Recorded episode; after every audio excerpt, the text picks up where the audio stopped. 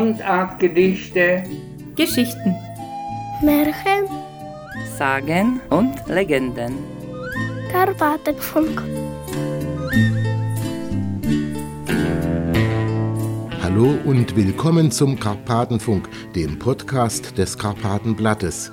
Mein Name ist Kai Zeisberg und ich arbeite als freiberuflicher Mediendramaturg mit dem Karpatendeutschen Verein, konkret dem Karpatenblatt und seinem Podcast Karpatenfunk zusammen. Hauptberuflich bin ich beim öffentlich-rechtlichen Rundfunk und Fernsehen der Slowakei RTBS und zwar beim Auslandsrundfunk Radio Slowakei International. Übers Internet bin ich jetzt mit der Karpatenblatt-Chefredakteurin Katrin Litschko verbunden. Hallo Kai. Katrin, sag mal, du hast ja selbst viele Jahre beim slowakischen Auslandsrundfunk gearbeitet, aber in unseren drei gemeinsamen Jahren bei RSI haben wir nicht ansatzweise so viel miteinander zu tun gehabt wie jetzt über den Karpatendeutschen Verein. Naja, ich hatte schon das Gefühl, dass wir immer viel Kontakt hatten. Wir haben uns vielleicht wenig gesehen, aber viel geschrieben. Naja, ich werde mir unseren heutigen Podcast auch für das Radioprogramm bei RSI ausborgen. Darf ich? Na klar, wir freuen uns, wenn RSI auch Interesse an unserem Podcast hat. Danke. Aber nun wollen wir auch schon loslegen. Infozeit oder in diesem Falle besser gesagt Gesprächszeit. Ich habe für die heutige Folge nämlich mit Professor Ferdinand Klein in Bad Aibling ein Online-Interview geführt, das bestimmt auch was für junge Leute ist. Denn dieser Mann mit seinen Mitte 80 ist ein Gesprächspartner total von heute. Katrin, woher kennst du Herrn Klein Herr Klein schreibt ganz oft fürs Karpatenblatt und wir haben uns auch schon öfter bei verschiedenen Veranstaltungen der Karpatendeutschen getroffen. Und er ist ein ganz engagierter Podcast-Fan und beteiligt sich auch an unserem Podcast. Man konnte ihn jetzt auch schon öfter im Karpatenfunk hören. Genau. Und meine erste Frage an Professor Klein lautet. Herr Klein, Sie haben mal in einem Karpatenfunk-Podcast aus Ihrer Kindheit über Ihre Kuh namens Dami erzählt, die Sie durch die Kriegsereignisse und die Flucht nicht mehr wiedersahen. In meinen Ohren klang es so, als hätten Sie Tränen unterdrücken müssen, als Sie über diese Zeit sprachen. Aber ein Mann weint nicht, oder? Als mich Ihre Bitte um ein Interview erreichte, war ich gerade in eine zu beurteilende Dissertation vertieft. In dieser bedeutsamen Studie spielen Tränen eine wichtige Rolle. Wer weint nicht, wenn er einen lieben Menschen oder ein liebes Tier, das umsorgt und gepflegt wurde, verliert? Sie haben wohl recht einfühlend erspürt, dass sich in der Sprache mein Gefühl widerspiegelt. Das habe ich erst im Nachhinein herausgehört. Immer dann, wenn ich nach der politischen Wende in Schwedler war, dachte ich besonders an meine Kinderzeit zurück. Wenn möglich, ging ich alleine zum Fluss de Gelenz, die Göllnitz oder auf das Mühlhübel und spürte all dem nach, was ich in Schwedler erlebt habe. Und plötzlich tauchen Erinnerungsbilder an die Pflege meiner Tiere, meiner Dami und meiner Hasen auf, und ich erzähle diese Erlebnisse weiter, mal traurig, mal wieder lustig. Offenbar gehören Trauer und Freude zu unserem Leben. Und ich denke mir, wer nur von Freude und Erfolgen redet, der unterdrückt das erlebte Leid. Dies zeigt uns die Charta der deutschen Heimatvertriebenen, die am 5. August 1950, also vor genau 70 Jahren in Bad Cannstatt, von den Vorsitzenden der Vertriebenen unterschrieben und einen Tag später vor den ausgebrannten Fassaden des neuen Schlosses im Herzen Stuttgarts vor über 150.000 Heimatvertriebenen auf einer Großkundgebung verkündet wurde. Die Charta nimmt uns in die Pflicht des Erinnerns. Sie erwuchs aus dem Leid der Menschen, die aus der Heimat vertrieben wurden. Sie spricht ausdrücklich vom Verzicht auf Rache und Vergeltung und bekennt sich zum Aufbau eines friedlichen Europa. Die Gedanken dieses, wie man so sagt, Grundgesetzes der Vertriebenen sind gerade heute für den Dialog der Kulturen unverzichtbar. Offenbar können Menschen, die Leid erfahren haben, etwas Gutes in die Welt hineintragen. Auf ihrem beruflichen Weg wurden sie zu einem anerkannten Experten für Heil- und Sonderpädagogik. Den Schwachen helfen, sie planvoll mitnehmen in der scheinbar starken Mehrheitsgesellschaft. Sind nicht gerade da Mitleid oder Wehleidigkeit völlig fehl am Platz? Auf diese Frage antworte ich am besten mit biografischen Erfahrungen. Mit 15 Jahren arbeitete ich in den Ferien als Maurergehilfe, um etwas Geld zu verdienen. Ein Freund machte mich auf Ferienarbeit in einem Heim für Behinderte aufmerksam. Als ich 18 Jahre alt war, führte mich der Weg in die Heil- und Pflegeanstalt Bruckberg bei Ansbach, eine Einrichtung der Bayerischen Diakonie Neuendettelsau. Dort betreute ich in den Sommerferien eine Gruppe mit 18 schwer und mehrfach behinderten Jugendlichen und Erwachsenen, die auch traumatisiert und psychisch behindert waren. Diese Menschen hatte mir der Anstaltsleiter anvertraut. Ich wollte sein Vertrauen nicht enttäuschen, strampelte wie ein Frosch im Butterfass nach oben und machte prägende pflegerische und erzieherische Erfahrungen. Mit diesen Menschen lebte ich über einen Monat lang Tag und Nacht zusammen. Ich versuchte mich auf jeden Einzelnen einzustellen und war bemüht, den vielen, oft völlig überraschenden Situationen möglichst gerecht zu werden. Dabei lernte ich ihre liebenswürdigen Seiten, aber auch ihre weniger guten näher kennen. Gespräche mit anderen Betreuern waren hilfreich. Mich ermutigte das Handeln der Diakonissinnen, die mir mit einem bejahenden Lächeln begegneten und trotz ihres hohen Alters unermüdlich arbeiteten.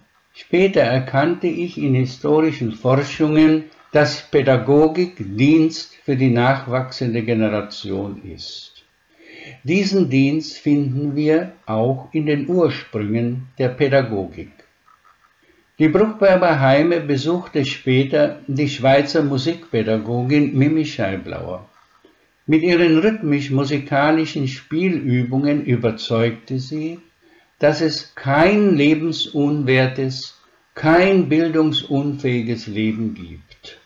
Die Begegnungen mit der Persönlichkeit Mimi Scheiblauer sind aus meinem heilpädagogischen Werk nicht wegzudenken, das sich bis heute mit Fragen der gemeinsamen Erziehung und Bildung von Menschen mit und ohne Behinderung befasst, denn es ist normal, verschieden zu sein. Bei diesem wissenschaftlichen Denken und praktischen Handeln hat Wehleidigkeit keinen Platz. Geboten ist wohl ein einfühlendes Mitleiden. Zurück zu ihrer Kindheit, die vom deutsch-slowakischen Faschismus überschattet und vom Hitlerkrieg jäh gebrochen wurde. Sie waren ein Kind. Ihr Vater starb früh, da er bereits vom Ersten Weltkrieg krank nach Hause gekommen war. Ich nehme an, Sie konnten ihn dazu nichts mehr fragen. Doch es gab ja Ursachen und Versagensmechanismen für dieses Verderben. Wenn Sie Ihren Vater nicht mehr fragen konnten, was würden Sie ihn rückblickend gern gefragt haben? Wir zogen 1946 von Zeckendorf nach Scheslitz, Oberfranken, um. Das Zimmer eines Bauernhauses war Wohn- und Schlafzimmer und auch das Arbeitszimmer für meinen Vater, der sein Schneiderhandwerk ausübte. Sein Kriegsleiden verschlimmerte sich.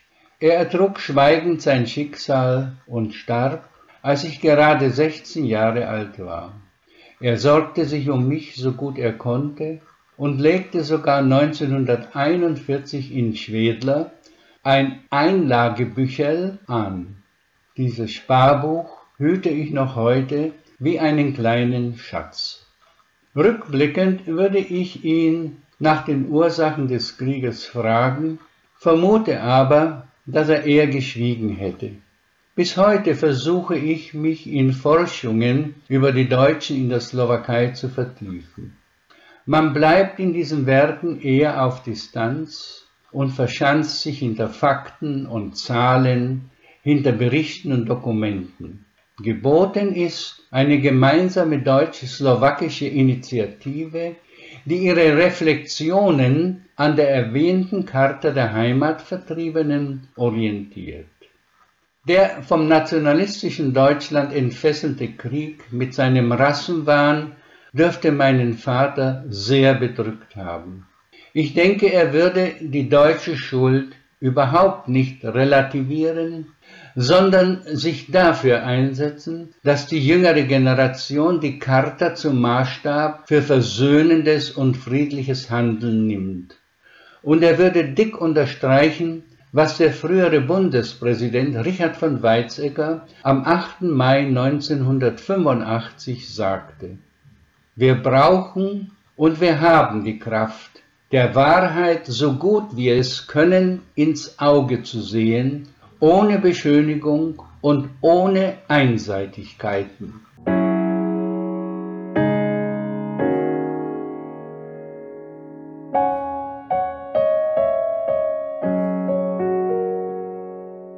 Ihr schicksalsreicher Weg nach dem Zweiten Weltkrieg führte Sie nach Bayern im Westen, nicht nach Brandenburg im Osten.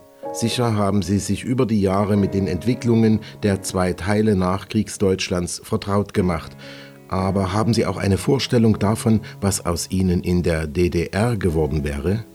Ich vermute, dass ich in der DDR als Kind einer Arbeiterfamilie gute Entwicklungsmöglichkeiten gehabt hätte. Auf Ihre Frage gehe ich nun weiter mit persönlichen Erfahrungen ein und lasse aber die Antwort offen. Ich war an der Universität Tübingen und Pädagogischen Hochschule Reutlingen tätig als nach der politischen Wende Mitarbeiterinnen des Instituts für Rehabilitationspädagogik der Universität Halle-Wittenberg die Westkollegen und Kolleginnen um Hilfe baten. Ich sagte zu. Am 1.10.1992 begann ich als Gastprofessor und Institutsdirektor mit der Aufbauarbeit des Hallischen Instituts, die nach zwei Jahren endete. Der Bitte um Verbleib am Institut konnte ich nicht entsprechen, denn ich wollte dem Reutlinger Kollegium gegenüber im Wort bleiben und kehrte nach Reutlingen zurück. Das Amt des Direktors war mit großen Kompetenzen ausgestattet, die ich von Beginn an mit den verbliebenen sieben Mitarbeiterinnen teilte. Ich arbeitete mich in die vor uns liegenden Aufgaben ein, konnte mich auf eine Gruppe stützen, die für die Zukunft offen war, mutig und engagiert ihre ganze Kraft in den Dienst dieser neuen Aufgabe stellte. Unsere Arbeit trug bald erste Früchte. Im Hallischen Universitätsführer aus dem Jahre 1994 lesen wir, es geht der Rehabilitationspädagogik um die Erörterung jener geisteswissenschaftlichen Zusammenhänge, die ein Menschenbild begründen das den unbeeinträchtigten Menschsein und der Integration Behinderter zugewandt ist. Anlässlich einer Festveranstaltung würdigte eine Mitarbeiterin unsere Arbeit mit folgenden Worten. Einen wichtigen Beitrag dazu hat Ferdinand Klein geleistet. Er sorgte nicht nur für eine stabilisierende und integrative Atmosphäre und hilfreiche wissenschaftliche Diskurse an unserem Institut, unter seiner Leitung gelang auch die Genehmigung und Besetzung von fünf Lehrstühlen. Rückblickend kann ich nun sagen, geschichtliche Umbrüche bedeuten Herausforderungen und Chancen, die gelingen können oder zur Erstarrung des Nichtverbindbaren führen und Weiterentwicklungen auf lange Zeit blockieren staatlich getrennte Teile, die sich über zwei Generationen hinweg in systematischer Differenz entwickelten, nun plötzlich wieder eins werden zu lassen, stellt eine Aufgabe dar, von der ich heute sagen muss, dass sie viel komplizierter war, als ich mir vorgestellt hatte. Es handelte sich eben nicht um ein bloß technologisches Problem, nein, es ging in erster Linie um Menschen, Sie hatten ihre Identitäten entwickelt, die sich nicht einfach austauschen lassen. Das Differente bedeutet nicht Widerspruch zur Einheit, sondern gerade Chance in einem Wandlungsprozess auf dem gemeinsamen Weg. Dann wäre noch der Heimatbegriff. Sie sind Karpatendeutscher und leben in Bayern. Nun weiß ich, dass Sie oft in Žilina sind. Ist die moderne Slowakei spätestens ab den 2000er Jahren für Sie und Ihre Frau ein Sehnsuchtsort oder sogar mehr Heimat als Deutschland? Ich lebte und arbeitete in vielen Orten, könnte mit verschiedenen Heimatbegriffen antworten. Das tue ich aber nicht. Für mich ist Jenina ebenso meine Heimat wie Schwedler. Das erläutere ich am Beispiel meines Geburtsortes. Wenn ich heute zu den Landsleuten nach Schwedler komme, dann kann ich in jedes Haus wie zu Freunden gehen, werde herzlich empfangen, zum Gespräch eingeladen, das ist meine Heimat. Meinen Zipsern schenkte ich die Zipser-Trilogie Potoken und Mantaken dazählen. Das Werk gibt einen lebendigen Einblick in die bewegte Geschichte der Menschen, die seit über 800 Jahren bis 1945 in der Zips lebten, Deutsche, Ungarn und Slowaken. Es möchte darauf aufmerksam machen, was in der Seele und im Herzen der Zipser Deutschen schlummert. Geboten ist eine Kultur des Erinnerns, denn der Vertreibung aus der Heimat darf nicht die Vertreibung aus der Geschichte folgen. In der Heimat begegnen Menschen einander, können Ängste, Ärgernisse, Enttäuschungen oder Stress bewältigt werden und jeder kann sich mit seinen Problemen weiterhin sinnvoll auseinandersetzen. Aus dieser sinnbezogenen Auseinandersetzung erwächst die Kraft, mit dem Herzen zu sehen und mit dem Herzen zu handeln und gemeinsam Heimat zu erleben, ganz unabhängig vom Ort. Danke, lieber Professor Klein, für das Gespräch. Bleiben Sie bitte gesund und fit, damit wir uns bei allernächster Gelegenheit vielleicht mal live in Bratislava, Žilina oder in der schönen, vertrauten Zips treffen können. Auch ich möchte Ihnen für dieses Gespräch danken. Bleiben Sie weiterhin schöpferisch unterwegs und vor allem gesund. Ich grüße Sie herzlich.